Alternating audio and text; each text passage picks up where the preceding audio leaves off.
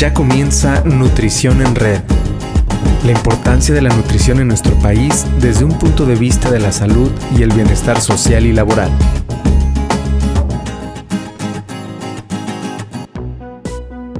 Hola a todos, un gusto estar un jueves más en una transmisión de Nutrición en Red, una iniciativa del Colegio Mexicano de Nutriólogos en su capítulo Jalisco. Mi nombre es Mariana Orellana y el día de hoy pues tengo el gusto de presentar a un miembro, de hecho, del Consejo Directivo 2020-2023 del, del, Colegio Mexicano de Nutriólogos, precisamente, así que es, es parte del equipo y además ella también es nutrióloga adscrita al Hospital Civil de Guadalajara Fray Antonio Alcalde y bueno, tiene el área de expertise justo del tema que vamos a platicar el día de hoy, que es enfermedades congénitas del metabolismo.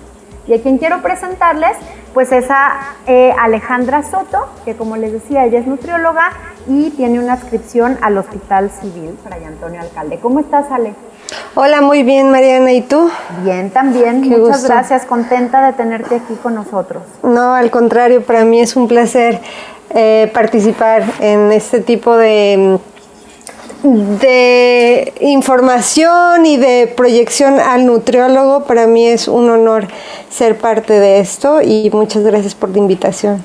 Ah, Yale, pues qué bueno que estás contenta con la iniciativa. Realmente esa es la idea, darle una voz al nutriólogo en Jalisco y también en México, porque pues esto sabemos que lo pueden escuchar, de hecho, en cualquier parte del mundo. Entonces, que los nutriólogos tengamos una voz y dar a conocer lo que hacen los nutriólogos aquí en el estado, porque pues así como tú hay muchas personas ¿no? que hacen cosas sumamente interesantes y que a veces los que están egresando o los que están estudiando la carrera ni se imaginan como todas las áreas de oportunidad que tiene la licenciatura o la carrera de nutrición. Y bueno, por eso el hablar contigo de este tema, que es un tema que puede sonar como a lo mejor más médico, como que tendría tal vez un tratamiento que no, en el cual no le compete al nutriólogo y sin embargo no es así, porque tú justo pues trabajas con pacientes con este tipo de enfermedades.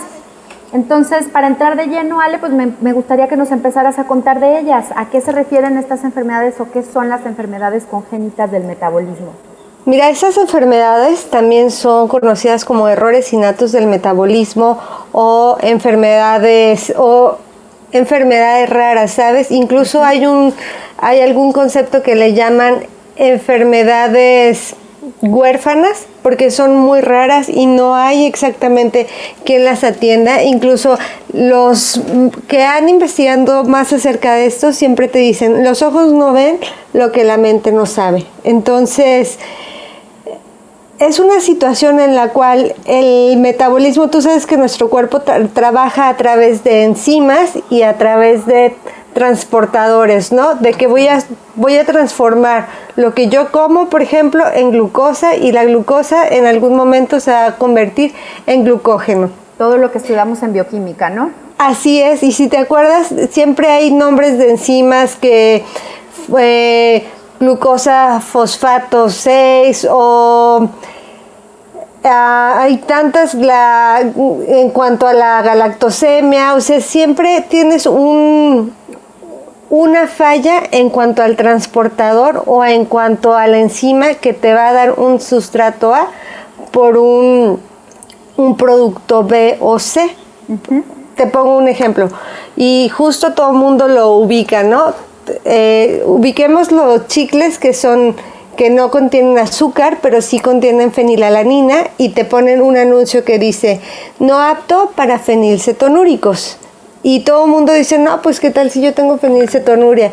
Y pues no tiene nada que ver, ¿estás de acuerdo? Porque aquí lo que ocurre es que no cuento con un, una enzima que se llama fenilalanina hidroxilasa. O sea, eso es un error innato del metabolismo. Yo tengo fenilalanina y la tengo que convertir en tirosina para entonces transformarlo en neurotransmisores. Entonces las rutas metabólicas quedan como truncas. Exactamente. Eso es un error innato del metabolismo. Y si te fijas, quien se va a volver esencial, y lo sabemos, sabemos que la fenilalanina es un, es un producto, es un aminoácido esencial. ¿Por qué? Porque voy a necesitarlo para generar tirosina que me va a dar un neurotransmisor. Podemos poner otro ejemplo, por ejemplo, em, lo repetí, pero hablamos de la glucogenosis. no tengo el transportador para convertir de, de glucógeno a glucosa. Entonces, esto te va a desencadenar un montón de efectos colaterales en el metabolismo. Entre ellas podemos decir que vas a tener un acúmulo de sustratos que no se metabolizan. Vamos a poner el ejemplo. Me encanta hablar de la fenilcetonuria porque es uno de los primeros, si no es el primer mm, error innato que se describió. Y me encanta hablar de él porque fíjate que tiene un fenotipo. Son pacientes que suelen ser güeritos, o bueno, cabello claro, ojos claros, y mamá y papá curiosamente no lo son. ¿Por qué?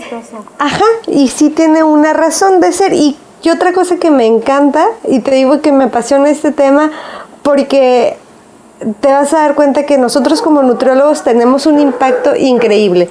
Entonces, ¿por qué son güeritos? Porque fíjate que la fenilalanina va a actuar en la parte de la, del color de la mielina, de la melanina. ¿Te acuerdas que, que el color de nuestro cabello es a través de la melanina? Así es, que nos da pigmentación. Exactamente. Entonces, eh, la fenilalanina actúa en esa parte y en el metabolismo de la melanina que nos va a dar el color del cabello. Entonces, cuando estos pacientes no están controlados, van a tener el cabello más claro.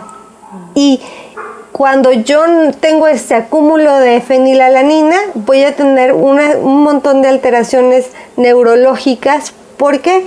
Porque me van a generar un producto de intoxicación en mi cerebro y esta intoxicación va a ser irreversible, lamentablemente.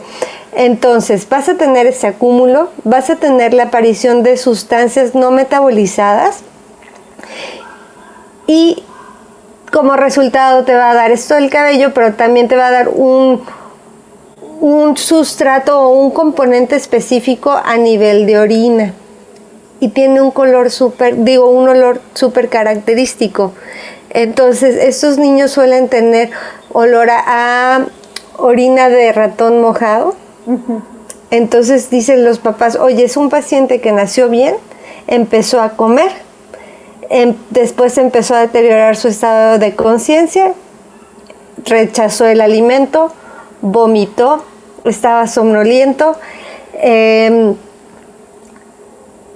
convulsionó y más aparte olía raro. Aunque yo lo bañaba, tú sabes que los bebés tienen un olor característico, entonces no olían a bebé. Olían feo. olían feo, exactamente. Y secundario a esto, aparte, no tenemos lo que te produce la tirosina, que son los neurotransmisores.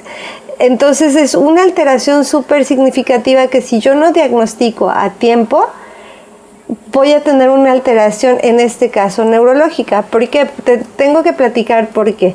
Fíjate que los errores innatos se clasifican en diferentes grupos. Entonces tenemos aquellos, como ya hablábamos, eh, de la, como de la fenilcetonuria, estos son de intoxicación, que si tú le das el, el sustrato que no se metaboliza, te va a producir una intoxicación.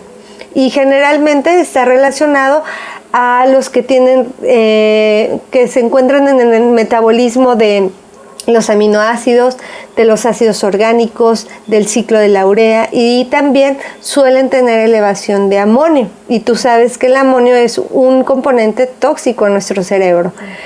Y luego tienes el grupo de aquellos que están relacionados al metabolismo energético.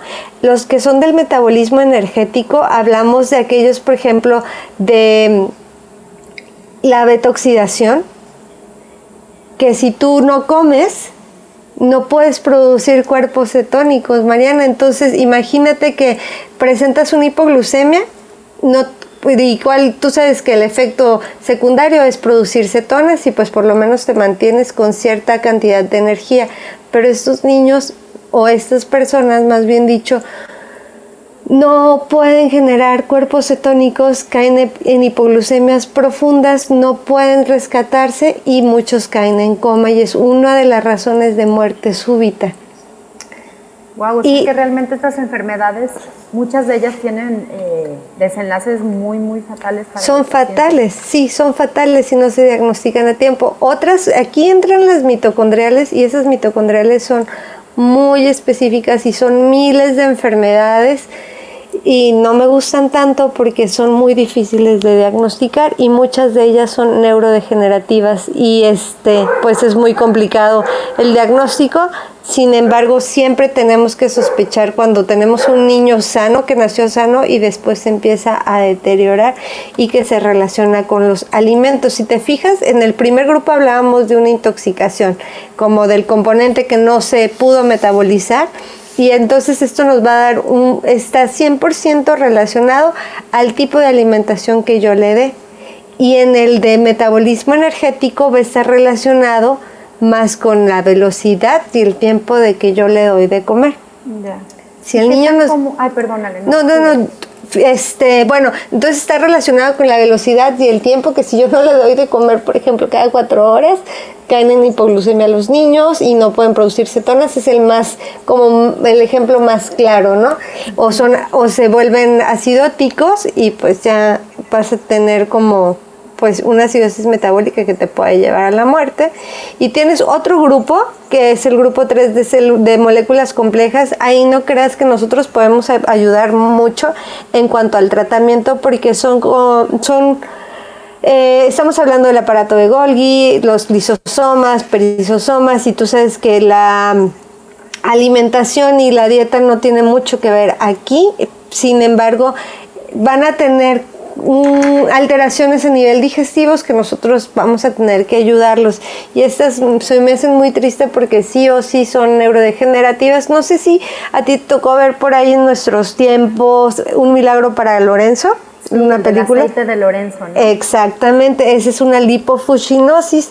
Entonces, eh, no puedes generar, no puedes metabolizar cierto tipo de eh, ácidos grasos y se van eh, se van depositando en el cerebro hasta que se destruye el cerebro. Lamentablemente el aceite de Lorenzo no tiene tanto impacto más que para detener la progresión de la enfermedad y generalmente se diagnostica a, a épocas muy tardías, entonces ya no es como un poquito irreversible. Me preguntabas tú que qué tan común es son, ¿Qué tan comunes son? Tú, por ejemplo, que tratas este tipo de pacientes, ¿es muy común que te lleguen al consultorio con estas enfermedades? No, no, por eso se le llaman enfermedades raras o enfermedades huérfanas, pero déjame te cuento que son, eh, tienen variaciones regionales y poblacionales específicas. Podemos hablar de la tirosinemia. No sé si te acuerdas tú que, por ejemplo, en Canadá hay una población específica de franceses ahí, pues Quebec es una de ellas, y pues no se querían pues juntar, revolver con los canadienses estos franceses, y de ahí surgió la tirosinemia, porque suelen ser autosómicas recesivas. Para los que no, nos no se acuerdan bien qué son eh, las enfermedades autosómicas recesivas, es que tanto mamá como papá tienen la misma mutación. Y, y el niño sale con lo mismo. Sí, pero tienes que tener el mismo defecto, el mismo, la misma alteración. Entonces, podemos hablar que, por ejemplo, eh, uno en 2.000 recién nacidos vivos van a presentarlo. Otra estadística, la de México no, no es, es como está subestimada, pienso yo, pero una de las estadísticas que se publicó es que de 5 de 5 a 6 de cada 5 mil recién nacidos vivos en México van a presentarla. Pero bueno, tú sabes que nosotras somos de aquí de Jalisco, porque el capítulo es Jalisco, y Jalisco, en los altos de Jalisco es una zona de mayor incidencia y riesgo a nivel nacional porque también hay que acordarnos que ahí hay una población específica también de, de Europa, franceses en específico, entonces ha sido más común en, en, la zona de los altos de Jalisco. Pues ahí es donde vemos, ¿no? Cómo sí es completamente genético, o sea, sí está, ese es el determinante prácticamente. sí, es, es muy impresionante porque Imagínate que son tan raros y a ti se te ocurre pues tener un bebé con una persona que tiene justo el mismo defecto que tú. O sea... Es muy azaroso también, ¿no, Ale? Definitivamente sí, pero por ejemplo, en Estados Unidos que ya tienen una mm, ah, pues mayor experiencia en esto, lo que se les recomienda a las chicas que tienen fenilcetonuria es que si realmente están muy enamoradas del chico y pues les gusta tener acción a temprana edad, les recomiendan que por el riesgo de embarazo, sí les recomiendan que su novio se haga la prueba de la búsqueda del gen alterado. ¿Por qué? Porque si su novio no tiene riesgo de tener, no tiene la alteración, no va a tener un hijo con fenilcetonuria. O sea que realmente la forma de prevención sería tal cual esa, antes de, pensar tener un hijo con alguien, hacerse estudios genéticos? Sí, si tú tienes el riesgo de la alteración o si tienes algún familiar que lo tenga, sí. Esa sería la manera. Y una vez que los pacientes ya tienen la enfermedad, bueno, me queda claro que el tratamiento va a variar dependiendo de cada, de las distintas mutaciones que puedan existir. Definitivamente. Pero dentro de las más comunes, ¿cuál sería el papel del, o de las que el nutriólogo puede hacer algo? ¿Cuál sería el papel o el rol del nutriólogo justo alrededor de este tipo de enfermedades congénitas? Mira, es bien interesante la pregunta porque vamos a decir que se tiene que diagnosticar a muy temprana edad, vamos a decir las de intoxicación, ¿va? Estábamos hablando que eh, si el niño nace, pues, imagínate un niño que nace completamente sano, empieza a comer, o sea, familia feliz, nada más que tiene, por ejemplo, el antecedente del fallecimiento por una razón desconocida de un hijo previo, ¿no? Entonces, Familia feliz, hijo deseado, planeado, bien este, con sus cuidados en cuanto al seguimiento prenatal. Nace, empieza a comer y se empieza a alterar su estado neurológico. Ahí tú tienes que empezar a sospechar en un error innato del metabolismo de tipo intoxicación. ¿Cómo se diagnostica? Porque tú dices, bueno, pues yo puedo saber eso y qué hago, con quién voy. El tamiz metabólico ampliado sí o sí es algo súper importante. Eh, lamentablemente el de Secretaría de Salud o el del gobierno, vamos a decirlo así, de, de, nuestro país no es ampliado. Incluye, me parece, 12, 12 enfermedades metabólicas. Entre ellas está la deficiencia de glucosa 6-fosfatasa. Eh, también incluye hipotiroidismo, fibrosis quística, galactosemia y otros dos, ¿no? Pero prácticamente no está incluyendo ninguno de estos de intoxicación. Entonces sí se les recomienda a toda la población realizar un tamiz metabólico ampliado por lo menos tres días después de que haya nacido su bebé, a, pesar de que esté bien. Es un tamiz metabólico ampliado, estamos hablando de que tiene mínimo, mínimo 50... Mm, la medición de 50 enfermedades por lo menos. son muchas. Y este porque te va a medir un te va a medir los aminoácidos te va a medir ácidos orgánicos y algunos de ellos te van a medir la actividad de la enzima. Entonces sí se recomienda eso. ¿por qué? porque por ejemplo las que son ahora no todas se van a poder diagnosticar de esa manera porque vamos a hablar de una glucogenosis, te cuento, que es que no puedo transformar el glucógeno a glucosa el niño como está tomando leche materna al principio, si te acuerdas tú, pues come cada dos o cada tres horas, entonces no va a presentar la hipoglucemia hasta que hay una introducción de la alimentación complementaria. Entonces, si eso no lo vas a ver tú en el tamiz, los que normalmente se ven en el tamiz son los que suelen tener riesgo de intoxicación, entre algunas otras, pero estas de riesgo de intoxicación son de las que son muy importantes diagnosticarlas a tiempo, porque reitero y regreso a lo mismo, son de intoxicación en estado neurológico y que son irreversibles. Otro ejemplo súper claro es la homocistinuria. Yo a mí me tocó la experiencia lamentable de tener un paciente con homocistinuria que se diagnosticó a los 20 años, porque siempre estuvo diagnosticado con, ah, retraso neurológico y como tiene un fenotipo tipo Marfan, que son manos largas, con una escoliosis, niño este, alto y que suele tener también eh, retraso neurológico, pues lo tenían como Marfan, pero decía la mamá que no toleraba muy bien las proteínas. Entonces, pues el niño mejoró, bueno, el niño se chaburruco ya para, para 20 años, mejoró en cuanto a ser independiente de poder ir al baño solo, ya pudo contar, ya pudo decir sus nombres, pero por ejemplo la fenilcetonuria es catastrófica. Se, tienes un daño neurológico que al final de cuentas vas a tener un niño codependiente que no puede deglutir porque convulsiona, porque se dañó su cerebro. Entonces, si esto se hubiera detectado antes, se hubiera logrado como evitar la progresión de la enfermedad. Son niños completamente sanos con el cuidado del tratamiento que deben de llevar.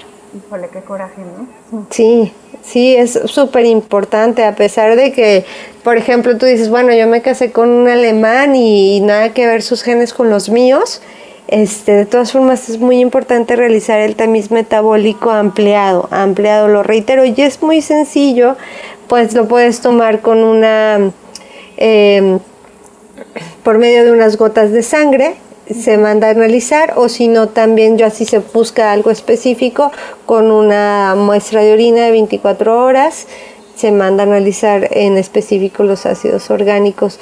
Claro está que pues se necesita de un equipo bien constituido, se necesita de un equipo bien enterado de lo que es, son los errores innatos, porque evidentemente yo como nutrióloga, si yo no cuento con un neurólogo, si no cuento con un neonatólogo este, que lo sospeche, pues hoy eh, evidentemente un genetista, porque para eso somos un equipo eh, interdisciplinario y bien preparado, entonces tú puedes sospechar, tú puedes abordar adecuadamente y lo que se les invita a todos es, ok, ya estás sospechando en un error innato, necesitas más gente.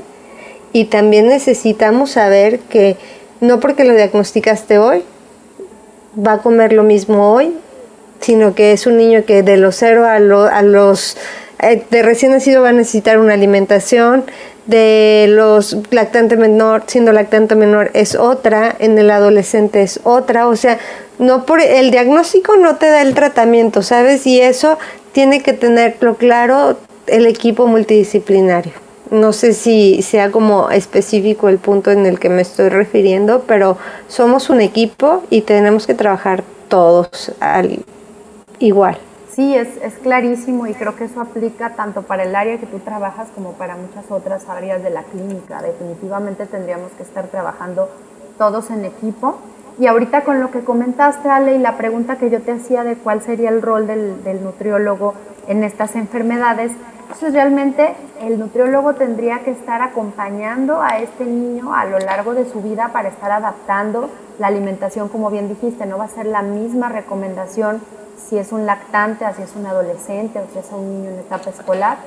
Serías tú como, fungirías como ese acompañante que va llevándolo a lo largo de la vida para que para que pueda sobrellevar de mejor forma la enfermedad. Definitivamente sí. Este algo que olvide por si acaso hay algún gastroenterólogo por ahí, también es fundamental, porque al reto hay resentimientos profesionales y el gastroenterólogo es fundamental en este equipo. Y sí, Mariana, definitivamente mm, hablemos del tratamiento en cuanto a decir, nos hace falta una enzima que me o un transportador que me convierta el sustrato A en el producto B, ¿va? Entonces, la terapia génica ha avanzado mucho de tal manera que hay algunas enfermedades que ya cuentan con un con la enzima eh, que lo sustituye. Ya existen algunas enfermedades, se están probando en otras, pero en la mayoría no existen. Entonces, Em, hablando de las que son de intoxicación, acidemias orgánicas, eh, alteraciones en el ciclo de la urea, em, de aminoácidos específicos como es la metionina, la fenilalanina, la leucina, aminoácidos ramificados, sí o sí necesitamos existir como nutriólogos. ¿Por qué? Porque no es el no quiere decir que un médico quizás no pueda hacerlo, no, pero definitivamente es trabajo del nutriólogo porque nadie, ningún otro profesionista te va a saber manejar los aminoácidos de los alimentos ni el requerimiento de los aminoácidos. O sea, normalmente nosotros como nutriólogos solemos calcular las proteínas, pero imagínate una dieta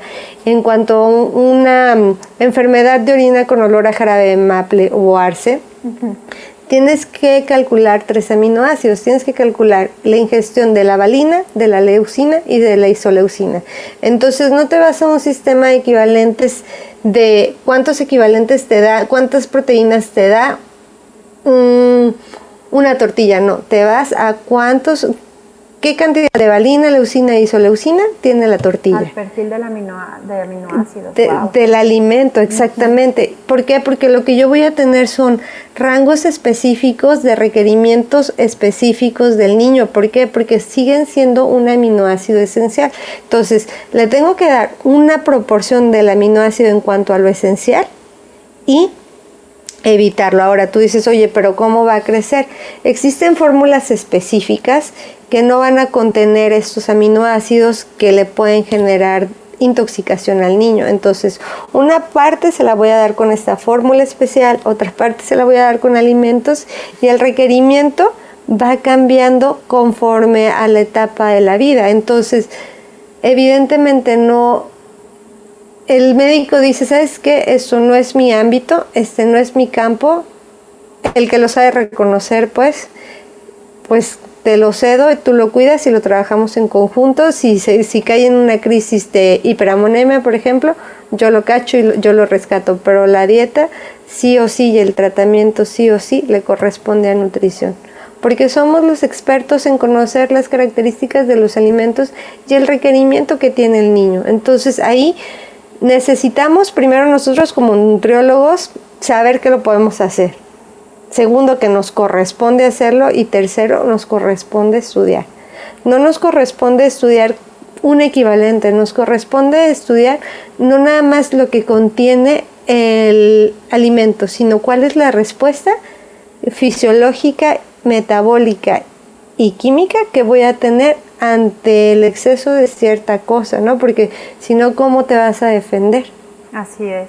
Entonces, pero si te fijas, no hay otra profesión que lo vaya a hacer. Que maneje este tipo de, información, claro. Claro, definitivamente no. Entonces, porque no va toda su vida, solo va a necesitar fórmula. Sí, claro, creo que con esto, Ale, das justo el mensaje, un mensaje final bastante atinado y que de alguna manera lo hemos tratado de dar en, todos los podcasts que, con los distintos invitados y con las distintas áreas de expertise que cada uno de ellos ha manejado. Y es esta parte de que el rol del nutriólogo en general va muchísimo más allá de solamente hacer una dieta, y es lo que estás diciendo, ¿no? O sea, vamos más allá de un sistema de equivalentes, vamos más allá de un cálculo calórico, es mucho más la nutrición y tendríamos que, pues también diste otra palabra clave, ¿no? Estudiar, prepararse, ser competentes, para que no nos quiten justo la chamba, porque de repente entonces puede meterse el médico a querer hacer este trabajo y también tú lo comentaste, le corresponde al nutriólogo, pero tiene que ser un nutriólogo que esté preparado. Entonces, pues la invitación tal vez al público que nos está escuchando el día de hoy es eh, prepararse, buscar siempre la actualización, la educación continua, el tener un título, una cédula no es suficiente. Tuvimos un podcast también del tema de la certificación. Siempre buscar como más y sobre todo dirigido hacia la calidad para poderle ofrecer lo mejor también a la población, estamos en una población que necesita muchísimo del nutriólogo, no solo por la parte de las enfermedades crónicas no transmisibles, sino por todas estas que estás platicando que a lo mejor ni nos imaginábamos que el nutriólogo tenía tanto impacto y sí lo tiene, ¿no? Definitivamente. Increíblemente sí, pero tenemos que estudiar. Sí o sí, tenemos que saber el impacto que podemos generar. O sea, imagínate que tú estás ayudando a que un paciente no va a tener un retraso neurológico irreversible y que más aparte le vas a dar la oportunidad de que sea un profesionista como tú y como yo solo por el tener el cuidado de saber el de saber que existen, esa es una, y segundo, que tú le puedas ayudar a que tenga una vida en cierta manera normal en cuanto a que puede comer, bla, bla, bla, quizás un poco mucho más restringido, un poco mucho más, digo, me refiero a porque algunos de ellos son una dieta vegetariana en cierta manera con una fórmula especial, pero tú le estás dando la proyección de ser completamente independiente, un ser pensante y eso es darle vida a tu profesión y a la vida de los demás, ¿no? O sea, estás siendo socialmente una gran ayuda y que tú lo puedes ver con tus ojos y decir, ¿sabes qué? Yo ayudé a esta vida y ayudé a que fuera un profesionista y eso nadie te lo paga. Y son pacientes súper agradecidos, un poco melindrosos a veces, porque pues son adolescentes en alguna manera. Tengo un paciente que tiene glucogenosis y me dice, oye, ¿puedo beber alcohol? Y le digo, sí, te veo en la mañana en urgencias, no te preocupes. O sea, claro. sí sabes, pero, pero la verdad es algo hermoso saber que tú como nutriólogo estás contribuyendo a la calidad de vida por, por muchísimo tiempo y es súper importante la relación y comunicación con estos pacientes y que ellos conozcan su enfermedad. Totalmente de acuerdo, Ale. Pues muchísimas felicidades por lo que haces todos los días eh, con tu profesión y eh, en el beneficio de las, de las demás personas, Ale. De verdad, toda mi admiración para ti. Creo que debe de ser sumamente satisfactorio tu trabajo con lo que nos estás platicando ahorita y vas a ser definitivamente inspiración para muchos de los que te están escuchando, tenlo por seguro, Ale. Muchas, Igual que tú, Mariana, estás bien correspondida, súper correspondida y muchas gracias por la invitación. No, al contrario, Ale, vas a ver que te vamos a volver a invitar después con otro tema de los que tú manejas. Es sumamente interesante, creo que hoy nos diste varias pautas claves como para quedarnos reflexionando en este tema y pues gracias otra vez, Ale. Mil, mil gracias. Un gusto. Un abrazote. Igualmente, Ale, muchísimas gracias. Gracias a todos también los que, los que nos están escuchando. Recuerden que todos estos podcasts pues quedan en la nube, quedan en Spotify, así que los pueden escuchar en cualquier momento y en cualquier lugar. Quedan invitados para... Eh, sintonizarnos. En la próxima semana vamos a tener un programa con el título de Plato Verde. Si quieren conocer más qué es el Plato Verde, pues no se lo pierdan, porque van a venir justo dos expertos a platicarnos de este interesante tema. Entonces, los esperamos, muchísimas gracias y bueno, pues que sigan teniendo un excelente día. Gracias. Hasta luego. Hasta luego. ¿Cuál es la opinión de los expertos sobre el uso de la dieta cetogénica en obesidad? Acompáñanos el próximo martes 14 de julio a las 6 de la tarde a escuchar el panel de discusión con tres expertos nacionales que darán su punto de vista basado en ciencia sobre este controversial tema. Cheque el link de registro en nuestras redes sociales. Nos encuentras como arroba cmjalisco. ¿Te gustaría participar en un episodio de Nutrición en Red? ¿Tienes dudas, comentarios o ideas que nos quieras compartir? Te invitamos a que nos escribas a cmnutriólogos.jalisco.gmail.com o mándanos un mensaje por Facebook e Instagram donde nos encuentras como CMN Jalisco. Recuerda que este espacio es para ti. Nutrición en Red. Escuchaste Nutrición en Red, una producción de Mariana Orellana y Mauricio Urbina.